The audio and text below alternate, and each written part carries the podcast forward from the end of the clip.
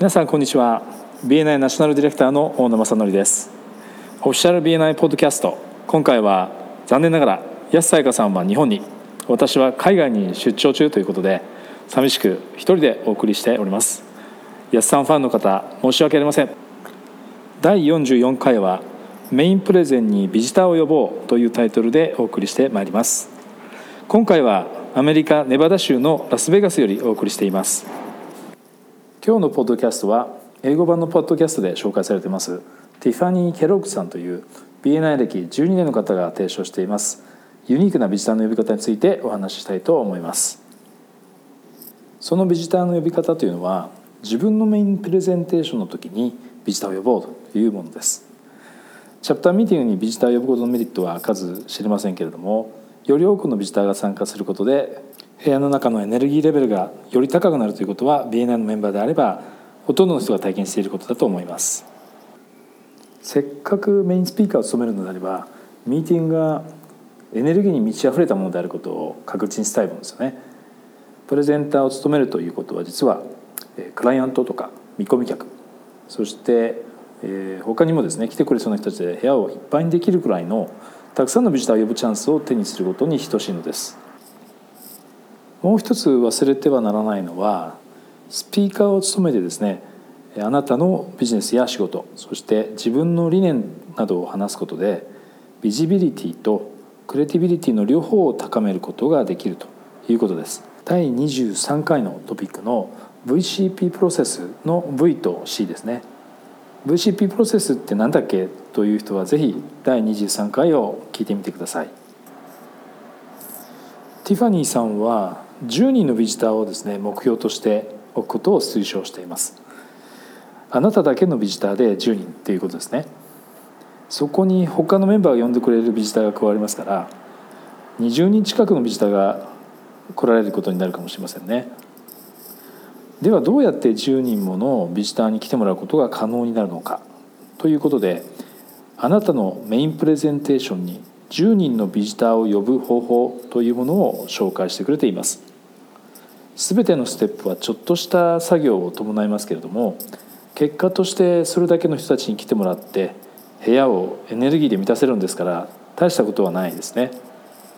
まず初期兼会計が6週間先までのメインプレゼンのロートシェンを発表する際に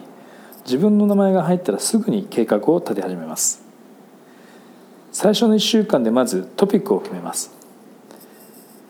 ティファニーさんの著書のですね「4 and a half networking mistakes」4と2分の1のネットワーキングの過ちの中でもですね彼女は BNI メンバーにメインプレゼンの時にまずタイトルを決めることを勧めています。タイトルは人が聞いた時にですね足を運んで聞いてみたいと思わせるようなものでなくてはいけません。4週間前になったらプレゼンテーションを聞きに来てほしい40人のリストを作ります。そしてあなたがその日にプレゼンをするので聞きに来てほしいということを伝えて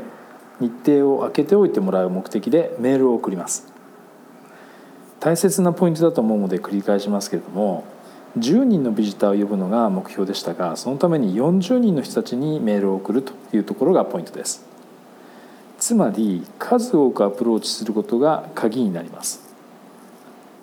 そのため先ほどの日程を空けておいてもらうメール以外にも Facebook にイベントを立ててできるだけのできるだけ多くの人たちにオンライン招待を送ります。34週間前にプレゼンテーションの原稿を作ります。早めにこの作業早めにこの作業をしておきたいですよね。私もいつも自分にそう言い聞かせて私もいつも自分にそう言い聞かせていますけれどもついギリギリになってしまうことが少なくなりません。ティファニーさんがやるようにしているのは本番までに少なくとも4回から6回の練習をしておくということだそうです。3週間前には地域のメディアにニュースリリースを送って BNI チャプターにおいてメインプレゼンターを務めるということを知らせます。実際にこの方法でティファニーさんは自分の知らない人がですねメインプレゼンテーションを聞きに来てくれたことが何度かあるそうです。地域の新聞を読んだ人たちですよね。全国紙ではない。地域の新聞はそうした情報をですね常に探しています。あなたのプレゼンのタイトルとプロフィール用の顔写真を添えてどんなプレゼンテーションをするのかについての情報を送ります。そうすることでビジターを獲得することも可能になります。そして34週間前には自分のニュースレターやブログそしてメルマガなどで告知します。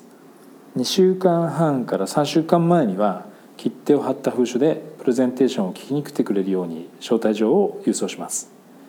忙しい人たちもですねこの招待状を受け取った時点ですでに日程を空けておいてもらってますから出席率も高くすることができます。一方でソーシャルメディアでも告知をしてありますからプレゼンテーションの週には手紙を送った人たちに電話でフォローアップをします。来てくれますよね。お越しいただけるのをとても楽しみにしてます。というのを忘れてはいけません。そしてプレゼンの前日にはですね再度電話で明日お越しいただけるのを楽しみにしています。ご一緒できると思うとワクワクしちゃいます。というような感じで最後のフォローアップをします。これで実際ティファニーさんは10人12人そして14人という数のビジターに来てもらえたそうです。彼女のリージョンでは毎月1人のビジターを呼びましょうという目標を持っているそうなんですけれども毎月苦労することなくですね一度に10ヶ月分のビジターを呼べてしまうのでとても楽ちんなんだそうです。毎回のメインプレゼンテーションで10人以上のビジターを呼ぶことでメンバーになる人はそれほど多くはなかったようですけれども他のメンバーのクライアントになってくれたり自分の見込み客がクライアントになってくれたりと自分にメリットがあるだけでなくてチャプターにもそして他のメンバーにもメリットがあるので十分その価値があるということでした。話を整理するとビジターに来てもらうことで経営者や起業家専門家としてのあなたをより知ってもらうと同時に BNI についても組織として知ってもらう機会を作れるということですね。個人的にはせっかく10人以上の人が来てくれるんですから2人ぐらいのですね人がメンバーとして加入してくれたら、まあ、ご紹介した一連の作業をする価値はあると思いますね。ティファニーさんがいいことをシェアしてくれてました。これはビジター招待だけでなくてあなたの会社とか予定しているセミナーやイベントそしてキャンペーンでも使えるのでよく聞いてほしいんですけれどもそうしたイベントについてですね常に口にするということが成功の鍵ということです。自分の生活や仕事においてその時その時で何が起こっているのかっていうことを常にシェアするということですね。メインプレゼンテーションはそのうちの一つでシェアするのにとてもいい口実ということですね。つまりより多くの人たちがあなたの人生で起こっていることに関わってくれてビジターを呼ぶことも簡単になるということだと思います。ビジターに参加してもらうということで定例会がダイナミックになるというのがメリットの一つでした。そして自分の専門性や強みをあなたのクライアントや見込み客に見てもらうことができて同時に BNI という組織がどう運営されているかを多くの新しい人たちに見てもらうことができるということでした。それを実現するための戦略としてプレゼンテーションにタイトルをつけて40人にメールの招待を送ると。Facebook イベントを作る。地元の新聞にニュースリリースを送る。これはみんなでやるべきですよね。自分自身の露出度を上げることになるしニュースレターメルマガブログで投稿して手紙を郵送で送る。で最後に忘れずに招待した人にですね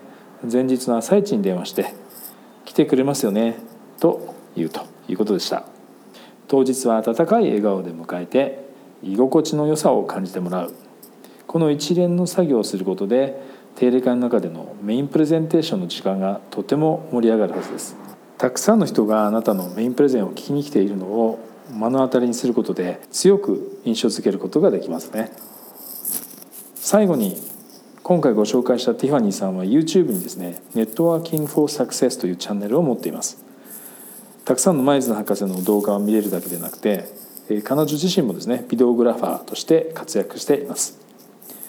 それでは第44回オフィシャル BNI ポッドキャストをラスベガスからお送りいたしました。ではまた来週お会いしましょう。